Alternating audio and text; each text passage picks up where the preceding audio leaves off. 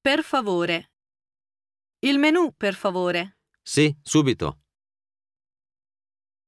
Mi raccomando. Non devi affaticarti troppo, mi raccomando. Sì, mamma. Per carità.